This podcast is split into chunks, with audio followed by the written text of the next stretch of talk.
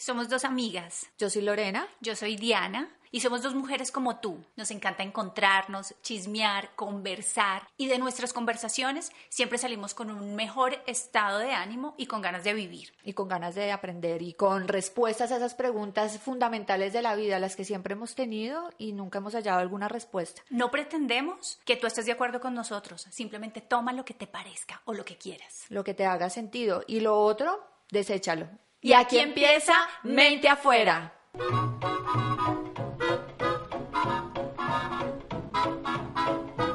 Hola, mi nombre es Diana y me puedes encontrar en Instagram como la Diana Parra. Bienvenidos a nuestro primer capítulo donde vamos a hablar de algo que muchas de nosotras sentimos pero pocas nos atrevemos a decir. Odio a mi madre.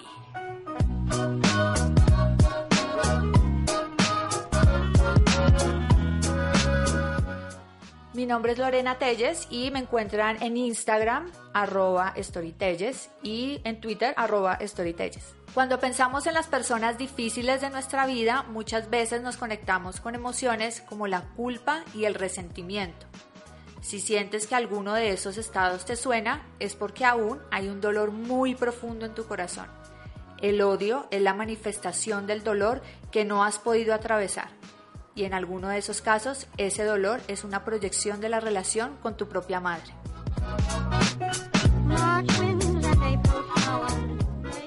Y empezamos con nuestra primera sección de revelaciones, donde recogimos el testimonio de mujeres cercanas a nosotros. Todos los testimonios serán leídos de manera anónima. El primer testimonio, amiga 1, dice, a veces me siento como la hermana de mi mamá. El segundo testimonio, amiga 2, percibo a mi mamá como una mujer sumisa y pesimista. No me exige ni me dice lo que le gusta, solo hace mala cara, quiere hacer todo por sus hijos y no le importa que no le ayudemos en la casa. Culpa a mi papá varias veces porque era violento, pero me di cuenta que la del problema era ella, por no decir lo que pensaba y no poner límites. Cuando se separó de mi papá, nos puso a mi hermana y a mí de mamá de mis hermanos. Y éramos como hermanas educando a mi hermano. Siento impotencia y rabia porque ella no hace lo que debería. Testimonio amiga 3. De niña tuve una infancia dura porque mi papá me maltrataba físicamente y mi mamá por su trabajo no estaba. Así que mi hermano y yo nos cuidábamos mutuamente.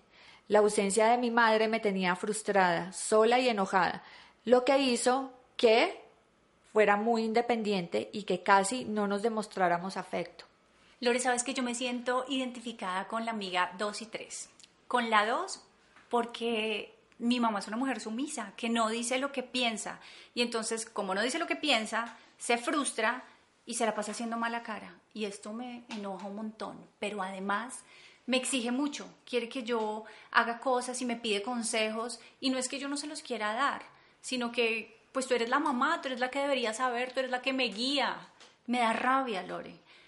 Y con la amiga número tres me pasa que yo creo que es porque mi mamá precisamente no me ha exigido mucho, sino me ha soltado y entonces yo me siento a veces sola, ¿sabes? Y esto mismo hace que, que tenga enojo. Y no es fácil de reconocer, Lore, porque pues a nadie le gusta decir que, que odia a su mamá o que a veces siente rabia por ella, pero es lo que siento. Me da un poco de tristeza y pena pues hablar de esto, pero así es la vida, soy un ser humano. En cambio, yo, yo me identifico más con el testimonio, la revelación de la amiga 2. Percibe a su mamá eh, pesimista, em, no dice lo que le gusta y hace mala cara. Mi mamá es un poco eso. Ella, yo me recuerdo cuando pequeña le preguntaba por cosas que no me parecían. Entonces, mamá, ¿por qué esto? Pues, ¿por qué no? Mamá, ¿por qué esto? Porque sí, pero nunca me daba una razón contundente y a mí esto me frustra, de hecho, me da mucha rabia. De hecho, mira cómo me pongo acá, mira cómo se me ponen las manos, me pongo a temblar porque digo, ¿por qué no fue una mujer de las que se sienta a conversar? ¿Por qué no fue una mujer de las que se sienta a decirme, esto pasa por tal y tal y tal cosa? Y aún así eh, sé que eso es algo que yo me tengo que hacer cargo, ¿no? Entonces me siento muy identificada con ese testimonio. Y no sé si me carga, pero sí me da rabia. Es como que, y yo de todas maneras soy así en algún momento. Eh, no digo lo que pienso, no digo lo que me gusta y, y me tengo que aguantar unas cosas después estoy en el ejercicio como de esto me gusta, esto no me gusta. No sé si te pasa, Diani, que, que estás reconociendo lo que te pasa con respecto a eso y estás tomando acciones. Me pasa que también entonces en vez de decir las cosas, me quedo a veces con ellas, sobre todo con mi pareja, ¿sabes? Y entonces hago mala cara. Y después digo, pero ¿por qué estoy así? ¿Por qué estoy emputada? ¿Qué es lo que me pasa?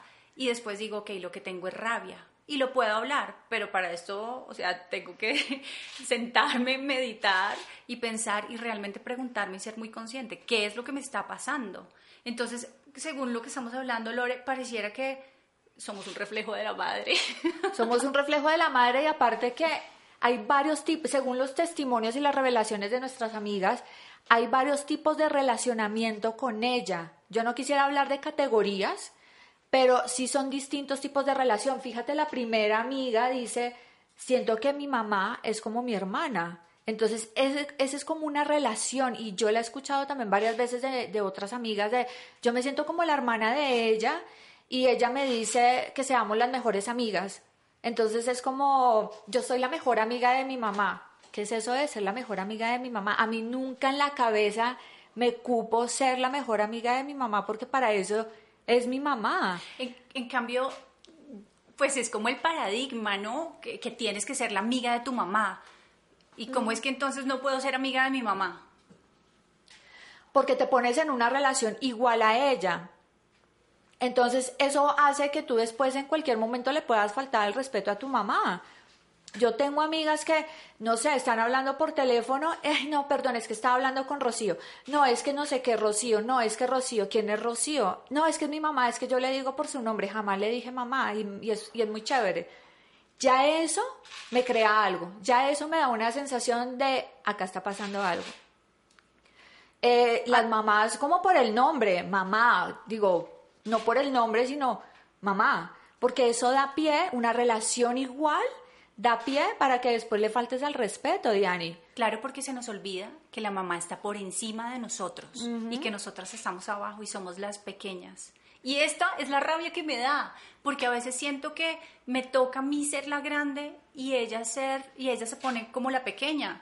Y entonces tú qué haces, perdón, Diani, tú qué haces en ese momento cuando ella se pone por debajo tuyo. Bueno, ha sido difícil, pero gracias, digamos, a, bueno, a cosas, a la vida, eh, la semana pasada me pasó. Empezó a pedirme consejos y consejos y, yo estaba emputadísima, decía, le decía a mi pareja como, hey, pero ¿por qué me está diciendo a mí si ella puede tomar una decisión?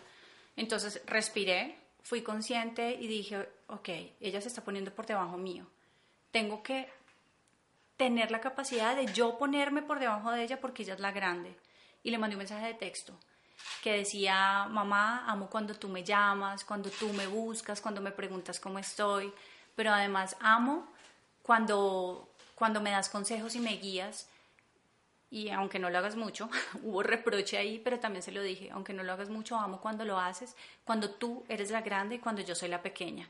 Y automáticamente, Lore, mira, yo venía sin fuerza porque ya había pasado varias veces que, que ella se estaba poniendo por debajo mío eso me quita fuerza, me, me, levanto y digo, pero no quiero hacer nada hoy, me siento sin fuerza, qué pereza, otro día más. No sé si te ha pasado que a veces dices, uy, qué mamera, otro día más. Yo decía, pero ¿qué me tiene así? Y dije, claro, es porque estoy en un lugar que no me corresponde en la relación con mi mamá. Y entonces le mandé este mensaje y automáticamente, Lore, me fui a hacer ejercicio y dije, wow, recuperé la fuerza, otra vez soy yo, Diana poderosa, porque de verdad estaba drenada. ¿Y esa, relación era eh, como ver a tu mamá como tu hermana o era verla como? Yo como no, yo como la mamá de ella. Sí. Entonces ese también, fíjate, ese otro tipo de relación, la relación de soy la mamá de mi mamá, tomo decisiones por ella, doy la vida por ella, trabajo para ella y primero está ella y después estoy yo.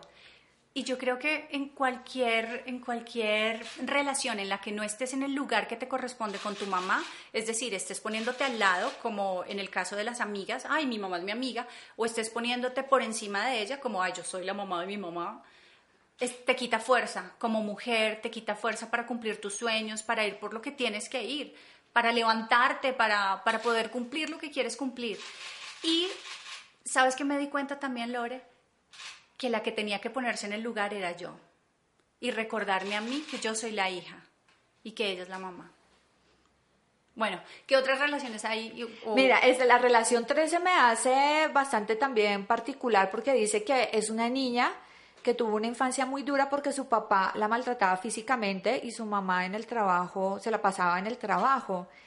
A mí esta relación me suena como la de mm, la hija que es como el esposo de su mamá.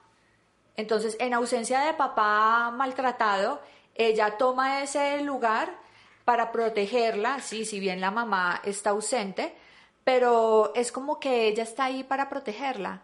Siempre, y entonces acá ella dice, la ausencia de mi madre me tiene frustrada. Claro, la mamá se, se ausenta, no reconoce que necesita que pues su, su rol de madre eh, no, no lo tiene, está como un poco ausente, y entonces su hija empieza a tomar el, el, el rol de su papá, de, bueno, ella está trabajando en cierta medida esa frustración es buscar la protección, porque es ella como hija protegiendo a su mamá y no su mamá protegiendo a su hija. No sé si te haga sentido, ¿te hace sentido o me enredé un poco? No, total, total. Porque eso es lo que yo siento. Y bueno, amiga Teresa, si lo estás escuchando, toma lo que te haga sentido. Lo que no, por favor, deséchalo porque no queremos tener la razón. Es lo que, lo que a mí particularmente me, me suena de eso.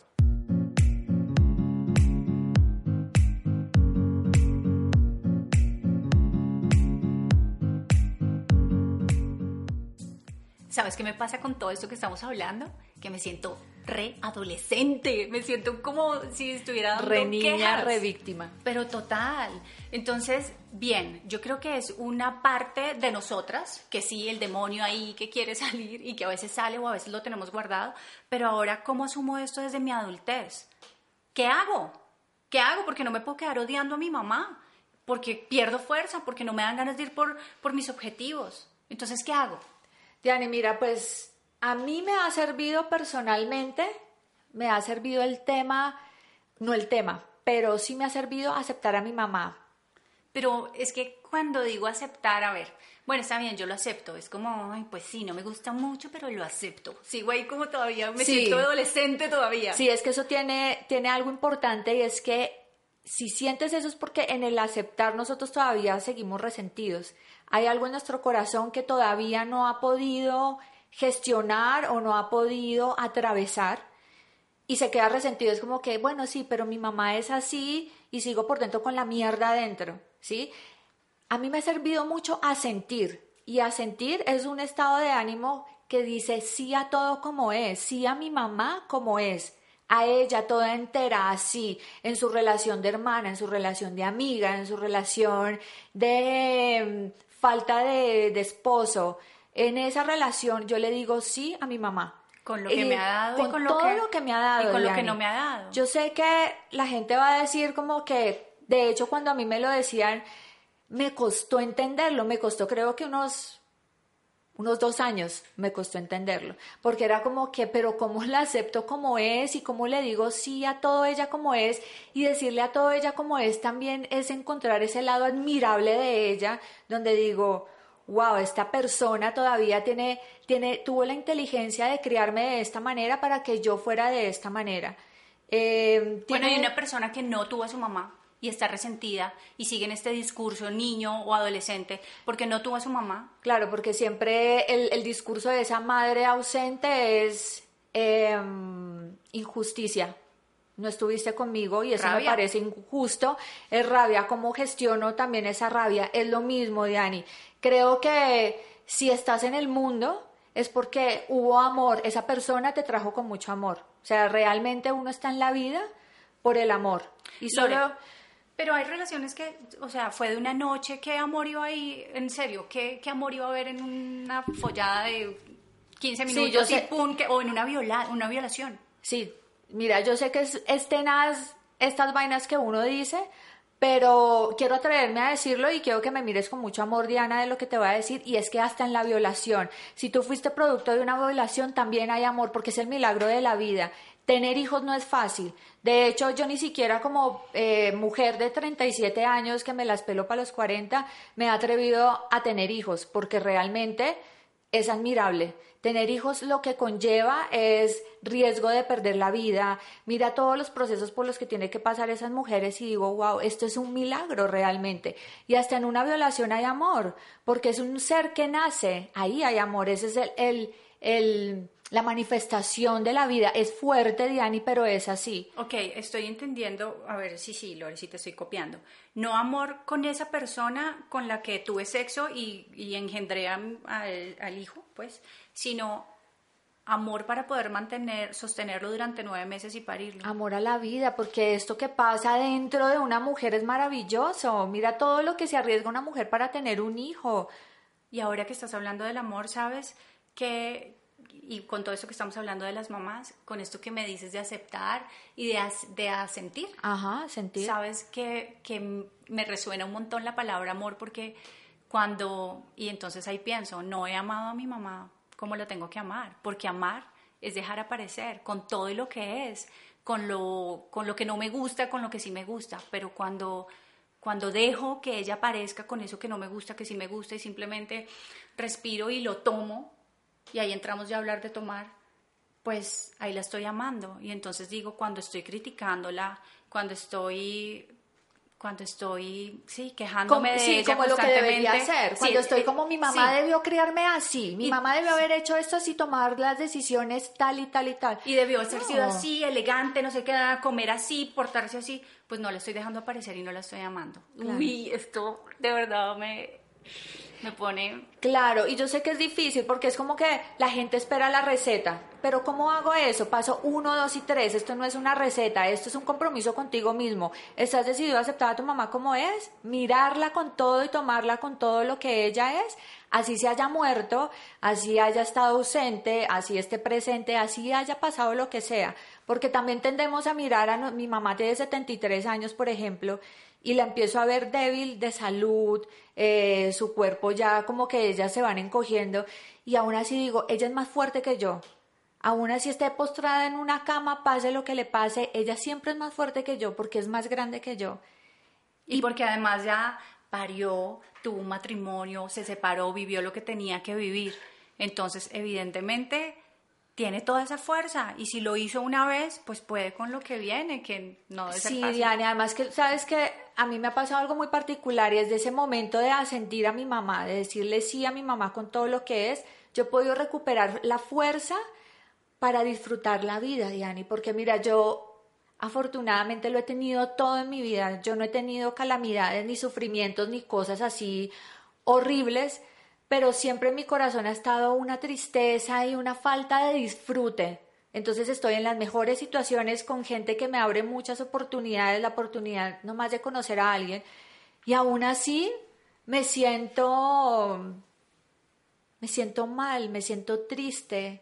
Cuando recuperamos esa fuerza de la energía que nos da la madre, recuperamos el disfrutar la vida, el poder disfrutar acá, estar contigo, echando cháchara, poder hacer nuestro primer podcast y todo eso me, me llena de mucha energía de disfrutar la vida. La vida realmente es muy corta. Lore, hay algo que tú me has regalado un par de veces y quiero que me lo vuelvas a regalar para que se, también se lo, lo pongamos aquí en este podcast y las chicas o las mujeres que nos están escuchando lo puedan hacer. Y es este ejercicio de tomar a la mamá. Ay, sí, ese ejercicio, Diani, pero quiero pedirte el permiso de hacerlo de nuevo porque... Te lo estoy pidiendo yo, por favor. Bueno, dale. Diane, entonces cierra los ojos y quiero que la gente que nos esté escuchando, si tiene la oportunidad de estar en su casa, sentados en el sofá, deje, o están haciendo algo, por favor, dejen de hacer sus cosas, regálense cinco minutos, siéntense, eh, cierren sus ojos, haz tres respiraciones profundas, Diani, por favor.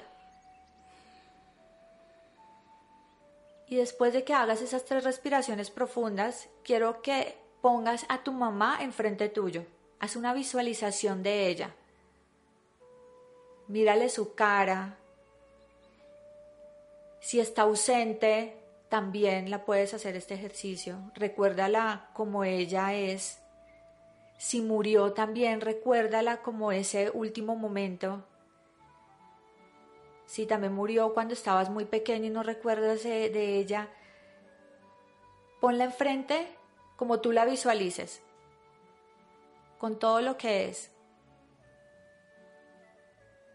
Mírala y dile, mamá, gracias. Y di gracias hasta que te puedas acercar más a ella. Di gracias por todo lo que, lo que me trajo. Di gracias por todo lo que es. Gracias mamá por ser perfecta. Eres perfecta para mí, eres el regalo perfecto para mí. Cuando sientas que te puedas acercar, haz desde tu visualización el movimiento que tu cuerpo te pida. Si quieres abrazarla, si quieres arrodillarte. Y dile, mamá, yo soy más gran, yo soy más pequeña que tú, tú eres la grande y yo soy la pequeña. Mamá, yo soy tu éxito, no soy tu fracaso. Y abrázala con todo ese amor y dile sí a la vida, sí a todo como es, sí a ella como es, con todo lo que trae, porque es la mamá perfecta para ti, no podía ser otra. Y este ejercicio, Diani, esta visualización, que es más como un ejercicio de visualización, hazlo todas las noches si puedes, o hazlo en cualquier momento, no te va a llevar ni cinco minutos. Pero es un ejercicio que te va a ayudar a dar ese primer paso de conversar con ella, si todavía la tienes presente. Cuando ya sientas que te puedes despedir de ella, despedir es dejar de pedirle a mi mamá. Y dejar de pedirle es dejar de criticarla, dejar de juzgarla, dejar de hacerle reclamos de lo que debería ser o lo que debió haber sido. Cuando sientas que puedes dejar de pedirle a tu mamá y despedirte de ella con amor y en gratitud, Dale, da la vuelta, visualiza que le das la espalda y aléjate de ella diciendo gracias. Y di gracias todo el tiempo. Gracias, gracias, gracias, y cuando sientas, quiero que digas, ahora voy por mi vida. Ahora voy por mi vida. ¿Y cómo es esa vida, Diane? Es una vida donde tengo fuerza. Es una vida donde puedo tomar decisiones. Es una vida que tiene metas para alcanzar. Es una meta que tiene, es una, es una vida que tiene disfrute. Es una vida donde sonrío, y una vida donde puedo disfrutar lo que tengo plenamente y donde me siento bien, pero además satisfecha, pero además una vida donde tengo, me siento agradecida con mi mamá y tengo una buena relación con ella. Entonces ahora imagínate una puerta, imagínate que sales y tu mamá se queda sonriendo porque está orgullosa de una hija que es el éxito de ella. Y tu éxito es hacer tu vida la mejor. Y quiero que vuelvas. ¿Y qué te pareció? Quiero que cada persona que pudo hacer el ejercicio reflexione sobre esto, qué le pasó, qué sintió. ¿Qué sentiste tú, Diane? Sabes que esto de ver a mi mamá sonriendo porque sabe que soy su éxito me, me conmueve, me llena. ¿Y qué es lo que te llena? ¿Te llena qué? Me llena verla sonriendo, saber que ella está feliz porque soy su éxito. ¿Y cómo tú eres el éxito para ella? Haciendo lo mejor que pueda hacer hoy con mi vida sacando mis proyectos adelante, sonriendo, siendo feliz. ¿Y este proyecto qué te parece? Este proyecto lo amo y este proyecto mi mamá me da la fuerza para hacerlo, así que me parece genial que empecemos tomando a la madre en nuestro primer podcast, Lore, porque es la fuerza que necesitamos para seguir haciendo más.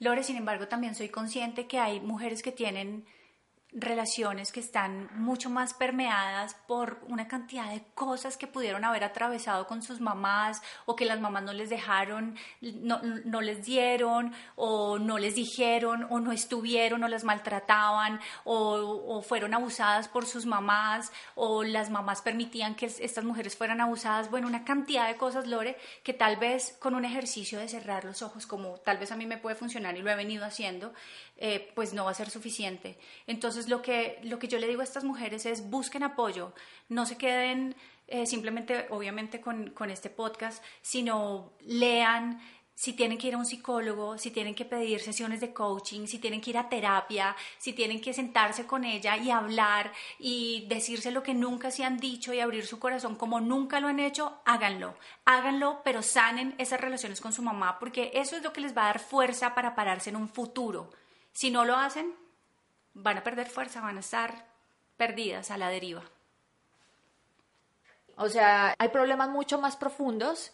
Em, no nos alcanzamos ni a imaginar por lo que las personas tienen que pasar diariamente de su relación y eso ya es un, un tema muy como, como de ancestral, como de cosas que se compensan en la vida, todo eso es mucho más profundo, más sin embargo, no se queden con eso de, bueno, es que mi familia es así, ya, entonces yo soy así, punto, no se queden con eso, eh, porque tal vez si ustedes buscan ayuda, esa ayuda que necesitan, eh, pueden solucionar los problemas que tanto han tenido y que aún no le han hallado una respuesta. Entonces, eso desencadena que se, se vayan eh, sacando nudos eh, arreglando relaciones con hijos, con ex esposos, ex maridos, amigos.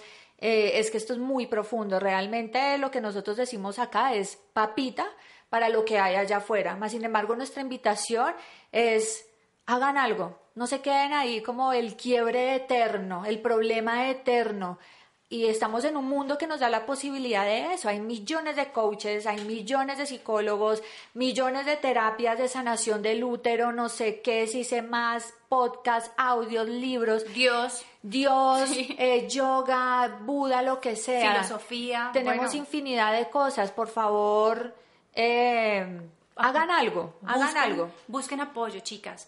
Busquen apoyo, mujeres. No nos quedemos en la nada. Vamos por todo.